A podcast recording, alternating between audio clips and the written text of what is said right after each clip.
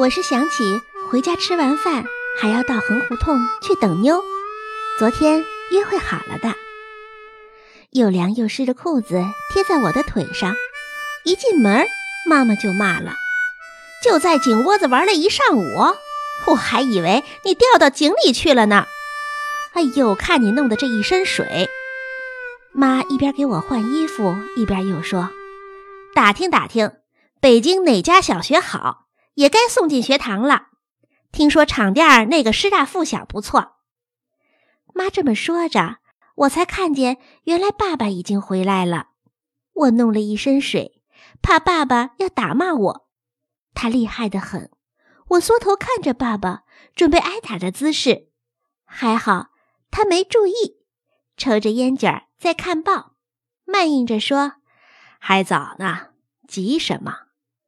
不送进学堂。”他满街跑，我看不住他，不听话就打。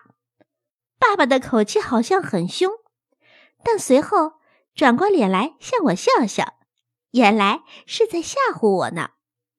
他又说：“英子上学的事儿，等他叔叔来再对他讲，由他去管吧。”吃完饭，我到横胡同去接了妞来。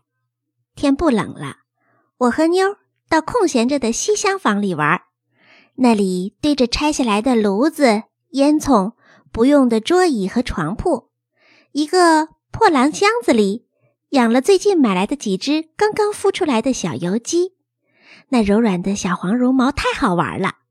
我和妞蹲着玩弄这箱子里的几只小油鸡，看小鸡啄米吃，总是吃，总是吃，怎么不停啊？小鸡吃不够。我们可是看够了，盖上藤箱，我们站起来玩别的。拿两个铜钱穿在一根细绳上，手提着，我们玩踢铜钱。每一踢，两个铜钱打在鞋帮上，哒哒的响。妞踢时腰一扭一扭的，显得那么娇。这一下午玩的好快乐。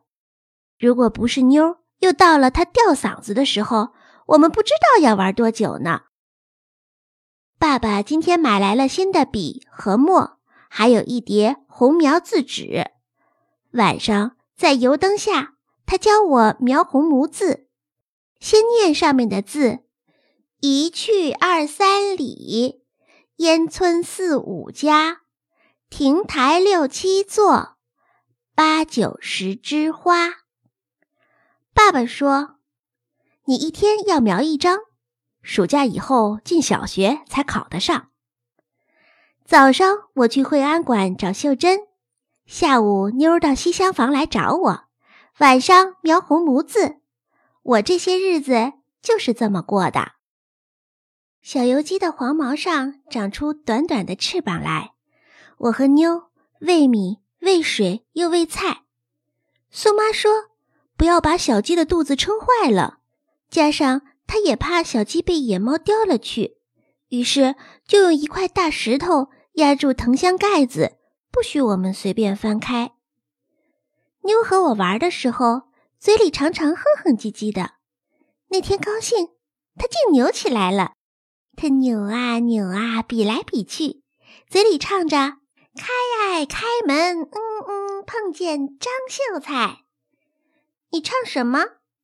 这就是吊嗓子吗？我问。我唱的是打花鼓。妞说，他的兴致很好，只管轻轻地唱下去，扭下去。我在一旁看傻了。他突然对我说：“来，跟我学，我教你。我也会唱一种歌。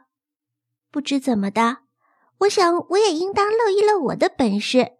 一下子想起了。”爸爸有一回和客人谈天说地的时候唱的一首歌，后来爸爸曾教了我。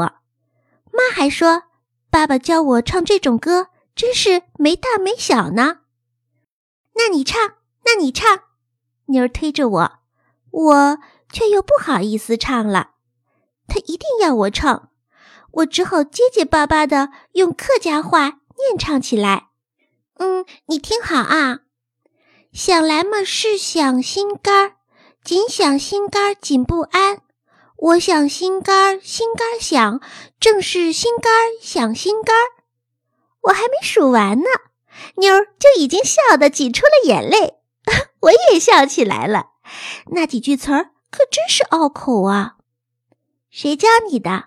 什么心肝儿想心肝儿，心想心肝儿想的？你唱的是哪国的歌啊？我们俩搂在一堆笑，一边瞎说心肝心肝的。也闹不清楚是什么意思。我们真快乐，胡说胡唱胡玩。西厢房是我们的快乐窝，我们连做梦都想着它。妞也是玩的够不够的，才看看窗外，突然叫喊：“可得回去了！”说完他就跑，急得连再见都来不及说。忽然一连几天，横胡同里接不到妞了。我是多么失望啊！站在那里等了又等，我慢慢走向井窝子去，希望碰见他，可是没有用。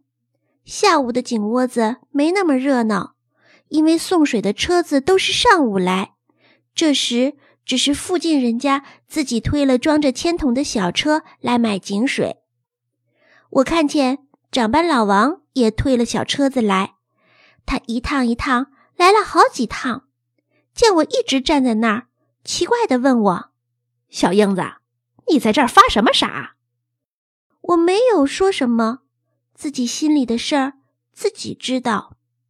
我说：“秀珍呢？我想，如果等不到妞，就去找秀珍。跨院里收拾的好干净了。”但是老王没理我，他装满了两桶水就推走了。